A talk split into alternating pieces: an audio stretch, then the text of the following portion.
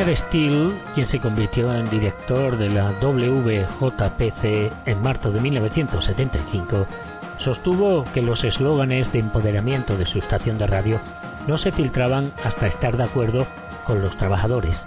La clase obrera y la dirección coexistían incómodamente.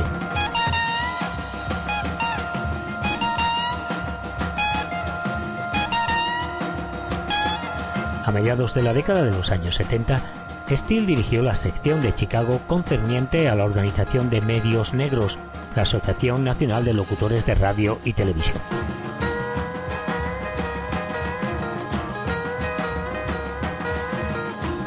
Aunque Steele dijo que la forma en que los dueños de las estaciones trataban al personal fue bastante horrible en todo el país, se preguntó si John Johnson dueño de la estación de radio a través de su empresa Publicaciones Johnson, realmente quería dedicar recursos a la industria de la radiodifusión.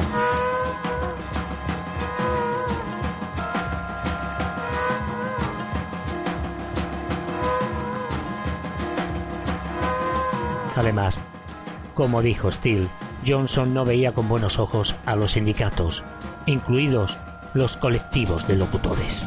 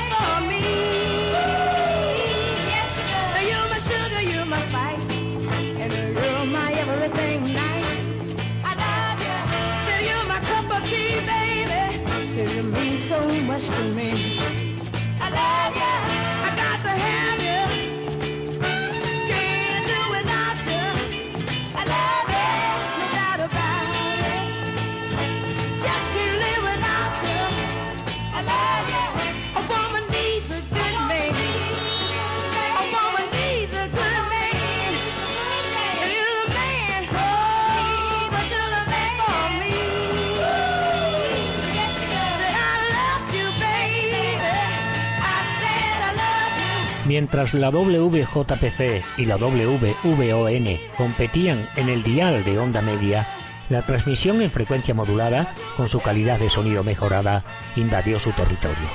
Las ventas anuales de aparato de radio con frecuencia modulada se duplicaron a finales de la década de los años 50 y se dispararon a lo largo de la década de los años 70.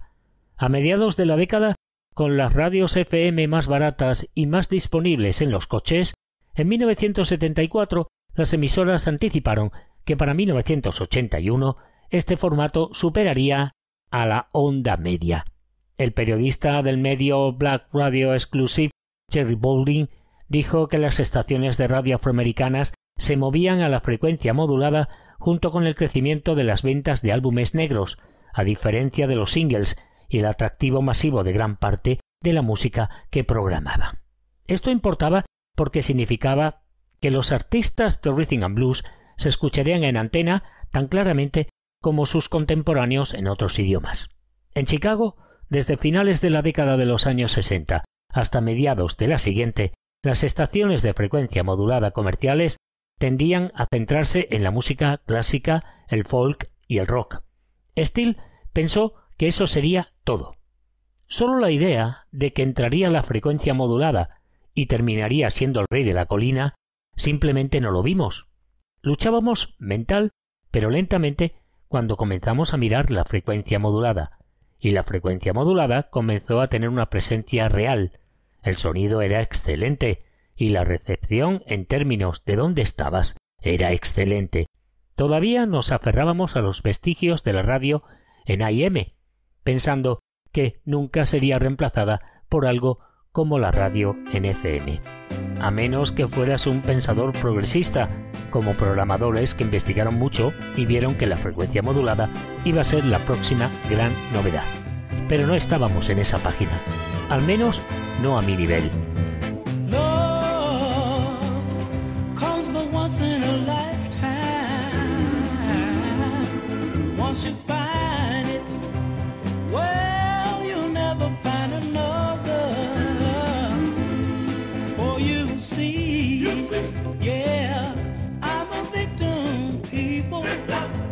alone.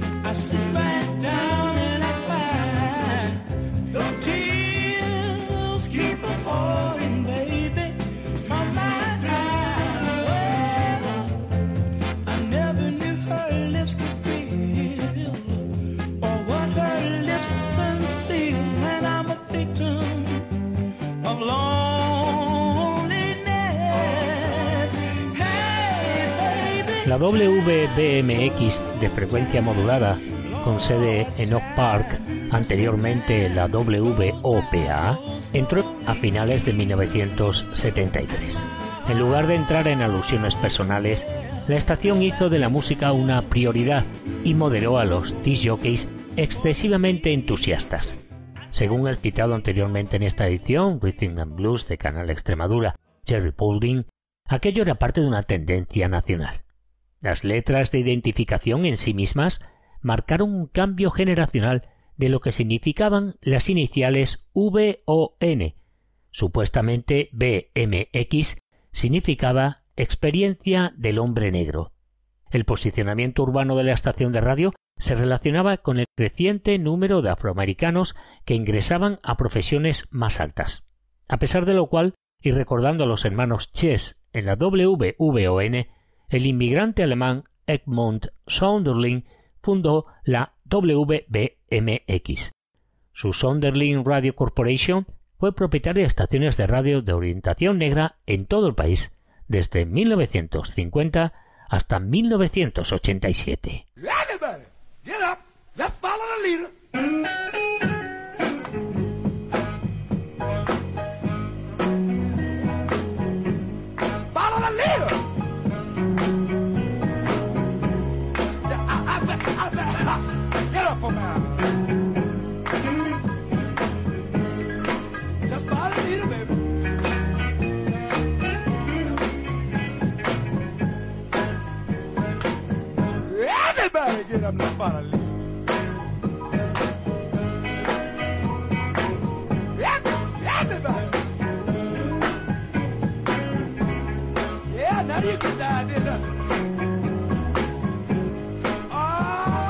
You're looking good. I say you're looking good. Don't stop now, come on. I'll get mad.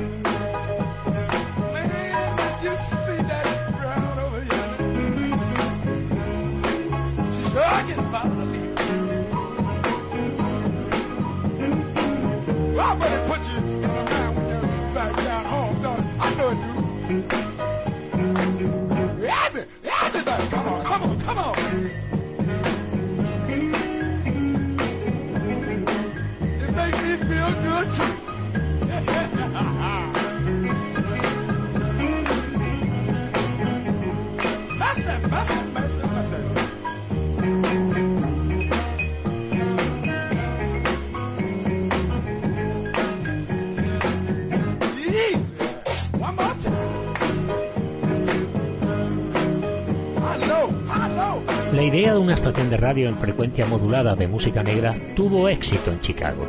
En 1977, la citada en esta sesión de Soul Beat en Canal Extremadura WBMX había tomado la delantera sobre la WVON y la WJPC en los índices de audiencia.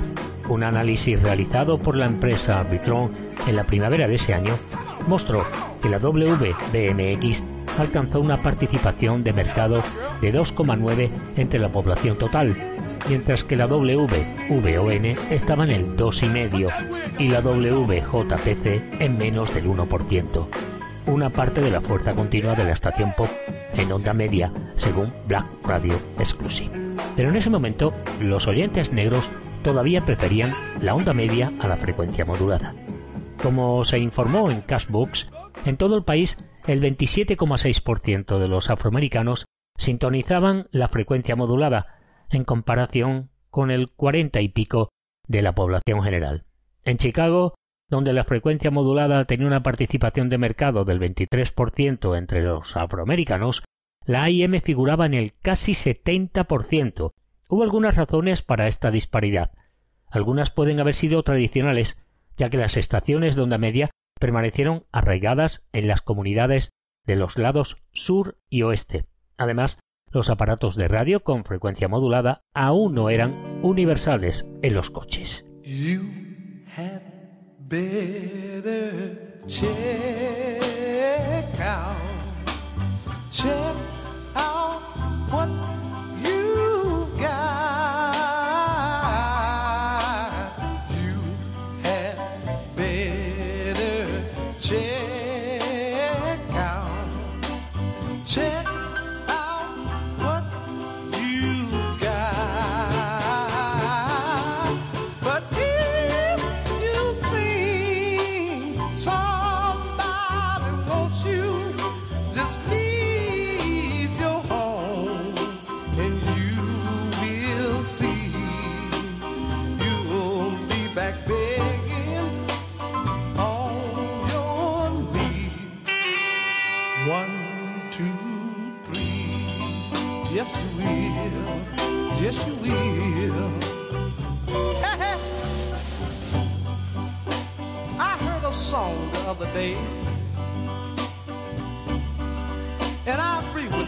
things he said. You know, many persons have gone looking for a bone, and the best to be found was in his own home. You know, in the best of meals, there's a little hub, and in the bottom of a bucket, there's a little rust. But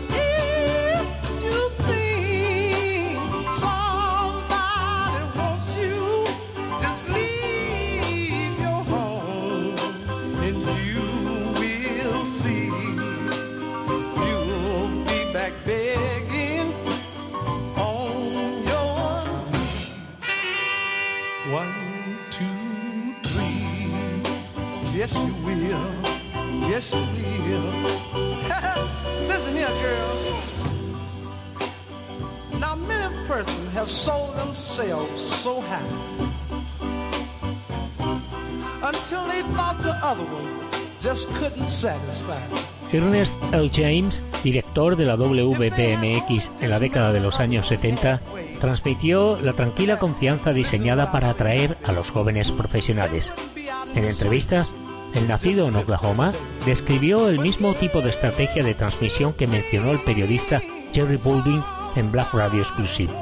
James le comentó lo siguiente al periodista del Chicago Tribune, Gary Dee. Vamos a por adultos, por lo que nuestros disjockeys hablan de manera clara e inteligente, sin inglés entrecortado, porque el nivel de nuestra música es inteligente. Esta declaración representó un cambio notable con respecto a décadas anteriores, cuando el veterano disjockey Al Benson de la WVON, de la que se retiró, atrajo a los inmigrantes de Chicago a través de su discurso con inflexión sureña. Dib señaló que la estación era pesada en el sonido disco, música bailable y orquestada de forma exuberante que trasciende los límites del soul, el rock y la llamada easy listening, música fácil de escuchar. Si la integración quedó fuera del alcance de la ciudad, estaba dentro del alcance demográfico de la WBMX.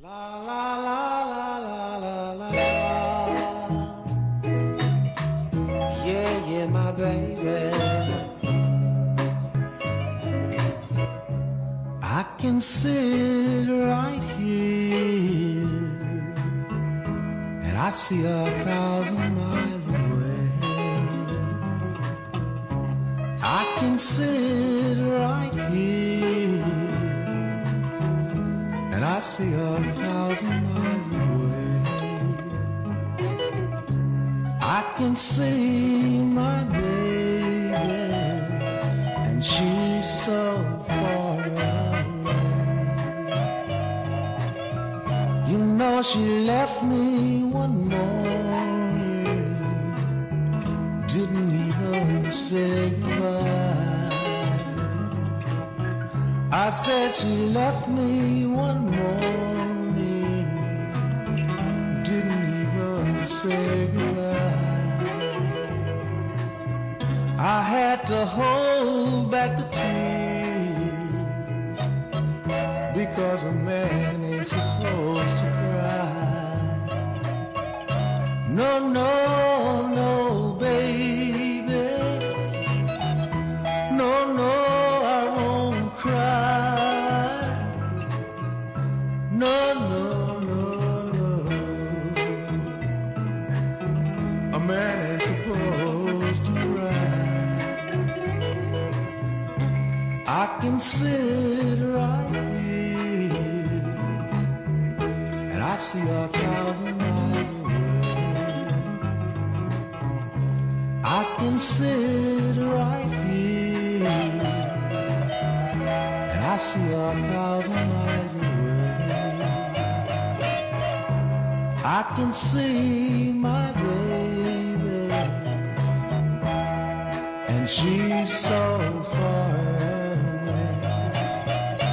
Así que la WBMX continuó involucrando a su audiencia negra a través de la música y la acción comunitaria. Junto con su lista de reproducción, la personalidad destacada de la estación de radio, la además de disjockey, actriz y modelo, la Donna Titu, organizó eventos como un maratón de bicicletas en el verano de 1975 para recaudar fondos para combatir la anemia falciforme, una patología que entre otras causas provoca infartos. Si bien estos fueron esfuerzos de menor escala y mucho menos dramáticos que los de los disjockeys de la WVON que sirvieron en la primera línea del movimiento de derechos civiles en Chicago ocho años antes, continuaron con ideales compartidos. A pesar de que Jesse Jackson denunció lo que describió como una sexualidad abierta en el rhythm and blues y el rock, lanzó un programa de entrevistas semanal en la estación de radio. Esto divirtió a la columna de chismes Charlie Cherokee del Chicago Defender, que comentó que Jackson se había ido de la WVON a la WJPC porque esta última era propiedad de negros, a diferencia de la WPMX.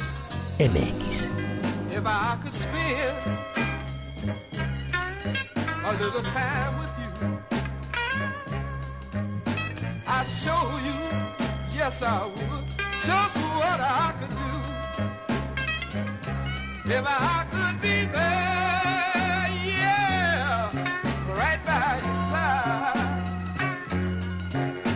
I love you and keep you satisfied. Cause a girl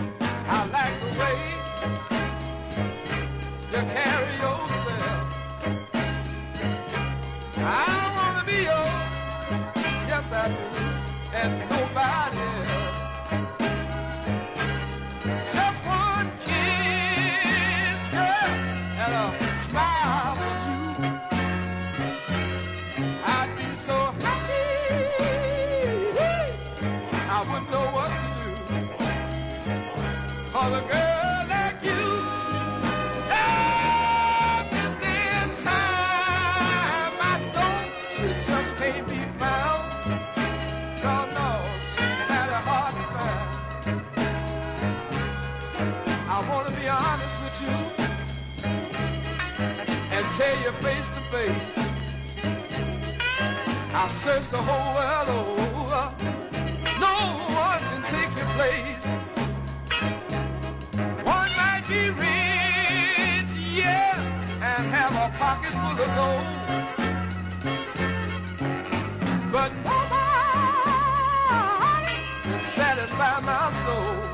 Algunos grandes artistas se beneficiaron de la tendencia de la radiodifusión.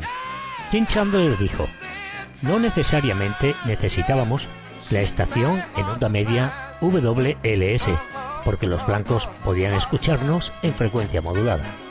El solista tuvo una reaparición de su carrera en 1978 con una canción disco, Get Down, típico de su época.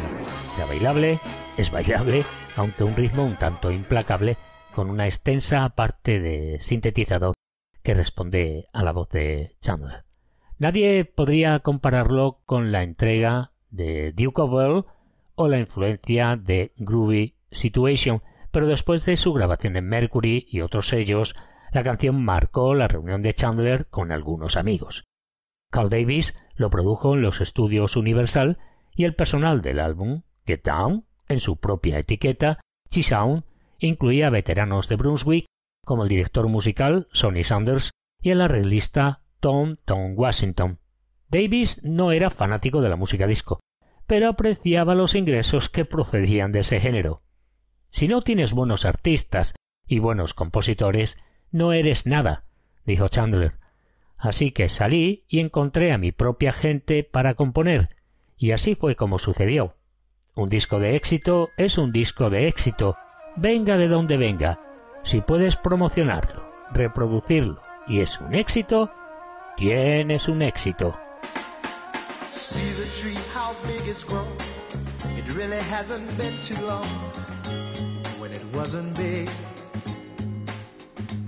I left at her and she got mad. The first day that she had planted it, it was just a twig. Then the first snow came And she ran out to brush the snow away so it wouldn't die. Came running in all excited, slipped and almost hurt herself. and I laughed till I cried. She was always young and hot, and kinda dumb, and kinda smart, but I loved her so. I surprised her with a puppy that kept me up all Christmas Eve two years ago. And it was sure embarrass her when I came home from working late. Cause I would know that she'd been sitting there crying over some sad and silly late, late show. And honey, I miss you.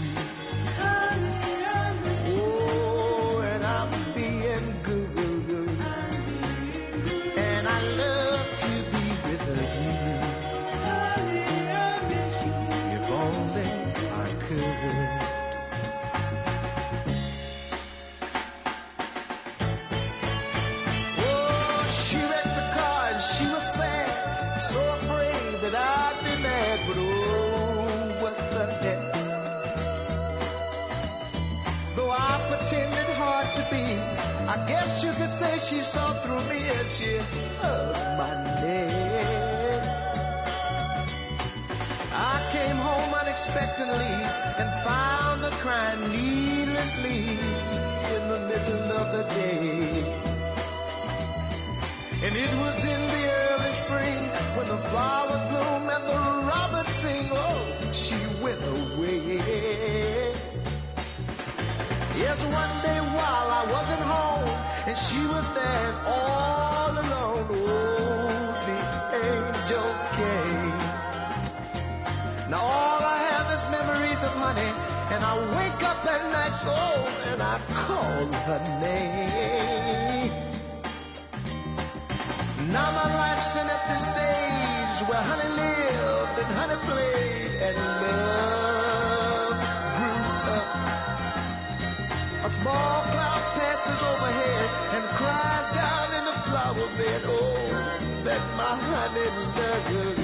Todo lo anterior comentado en esta sesión Soul Beat de Canal Extremadura sigue siendo válido, pero también lo es la perogrullada de que siempre ha habido más para producir y vender cualquier cosa que esperar que la calidad se presente. Quienes se fueron de Chicago aún sabían que el talento de la ciudad podía hacer que solistas y grupos se destacaran de otros artistas populares en la radio. Estos músicos y ejecutivos se fueron por innumerables causas, algunos por motivos personales, otros para ascender en compañías de ocio más grandes, cada vez más situadas en las costas este y oeste. Pero así como llevaron su arte a nivel nacional, algunos medios de comunicación descubrieron que las barreras locales para la difusión de radio también existían a nivel nacional. Uno de los primeros trasplantes corporativos, por decirlo de algún modo, from a Luxemburg, un nombre que fue citado por primera vez en esta casa Canal Extremadura, no en esta serie que se le citó, sino en la serie que mantuvimos con Philadelphia International en 2020 como hombre fuerte en promoción de Columbia, dejó su trabajo en la distribuidora de Lenny Garmisa en Chicago, empresario de la industria discográfica, televisiva, bancaria y ligorera, para unirse, como decimos, a Columbia en 1965 y se convirtió en vicepresidente de su subsidiaria Epic en 1972. Esto fue en un momento en que su compañía respondió a un informe de 1971 de la Escuela de Negocios de la Universidad de Harvard que le aconsejó invertir más en el soul, que representó el 10% de la industria discográfica de más de 1.500 millones de dólares en 1970.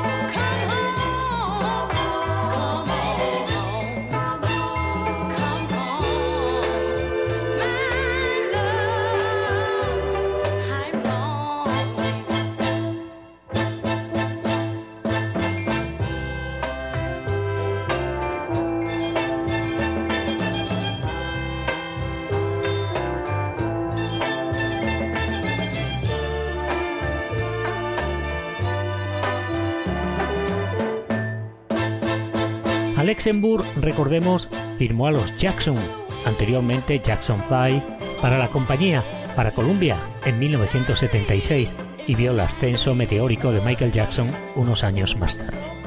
Ron Alexenburg dijo que las dificultades iniciales para ayudar a Jackson a cruzar a una audiencia más amplia fueron similares a los problemas con las estaciones de radio pop en onda media que recordaba de la década de los años 60 en Chicago. Cuando tuve la suerte de conseguir el gran trabajo en Columbia y contraté a un chico pequeño llamado Michael Jackson, vi que la MTV no estaba realmente de acuerdo con los vídeos de artistas negros o los vídeos de Rhythm and Blues. Eso me cabreó hasta el infinito. Y lo dejo saber. Lo mismo pasó con la revista Rolling Stone cuando quería artistas como ese en la portada. Ya sabes, nací y me crié en el lado sur de Chicago, merodeando por Old Town y yendo al club de Buddy Guy. La música nunca fue segregada por mí. Creo que, y puedes citarme, que toda la música es buena. Algunos artistas son mejores que otros.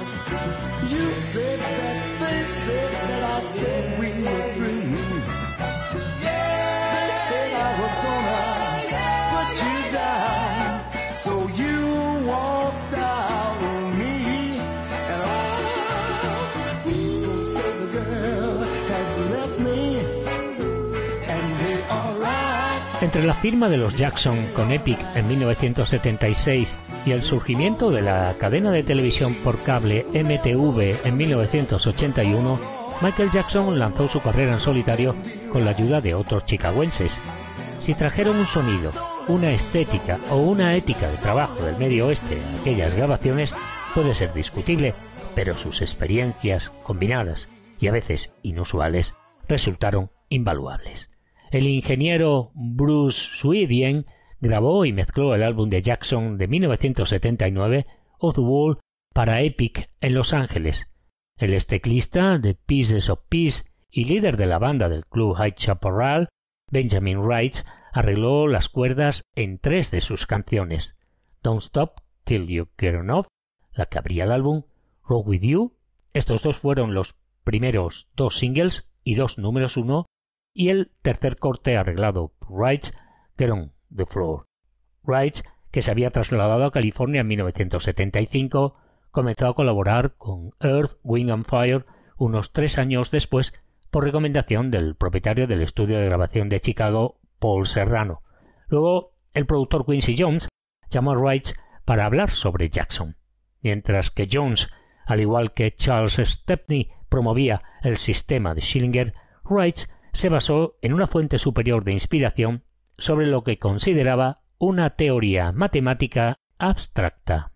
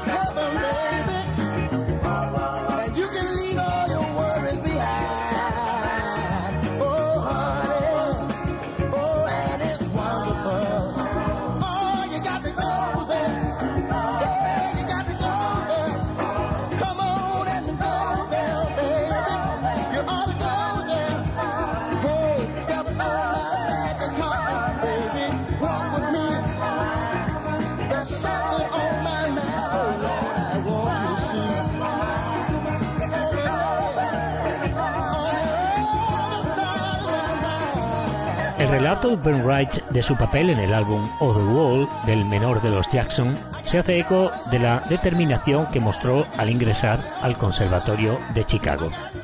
Quincy Jones me dio una cinta de Michael Jackson. No sabía qué hacer. Así era Quincy Jones.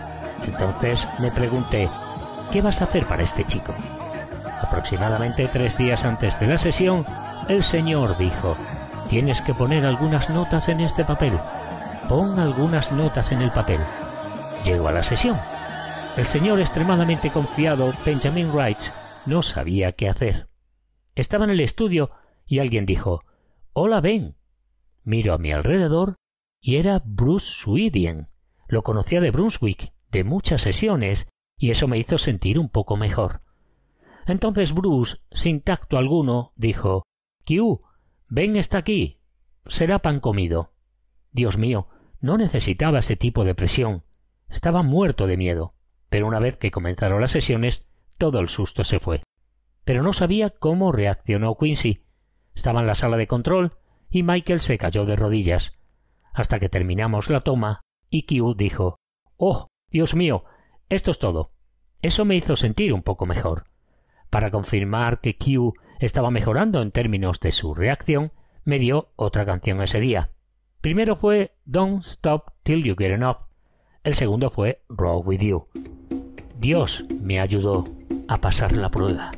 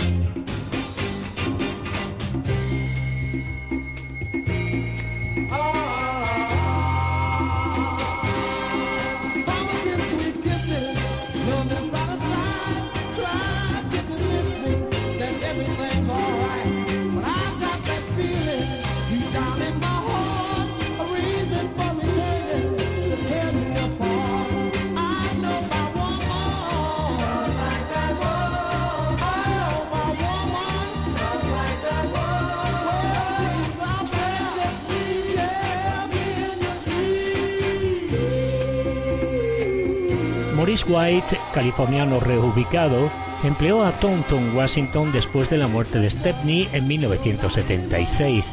Este fue también el momento en que White reclutó a Louis Satterfield y Tom Myrick para la sección instrumental que actuaría bajo el nombre inspirado de la egiptología Phoenix Horns, a veces con el trompetista de Chicago, Elmer Brown. White también se había convertido en un hombre importante de la industria en aquella década desde sus días como batería de sesión en Chess. En 1977, la compañía CBS tenía el 25% del mercado de la música negra y Earth, Wind and Fire fue reconocido como su artista más consistente. La compañía de White, Producciones Kalimba, fundada junto a Stepney en la segunda parte de los años 70, había contratado recientemente a las Emotions, un trío vocal de Chicago que ya venían de ser grandes artistas en Bolt, filial de Stax en Memphis, desde finales de los años 60.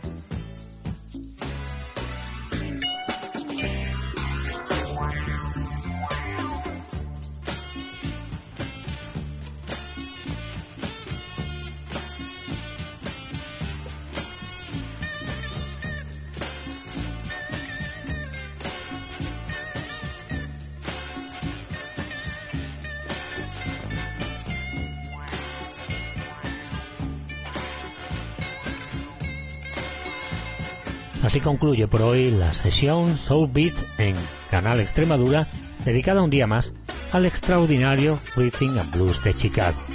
Todos los cortes que venimos ofreciendo, o la inmensa mayoría de ellos, en esta serie tienen su vínculo con la ciudad, con el estado o con algún artista señero de dicha área. En programas .radio arroba tienes una cuenta digital para contactar Soulbeat y en www.facebook.com barra josemanuel.corrales.750 daremos buena cuenta de lo ofrecido hoy. Gracias sinceras por la fidelidad que muestras, que mostráis hacia este programa de Canal Extremadura.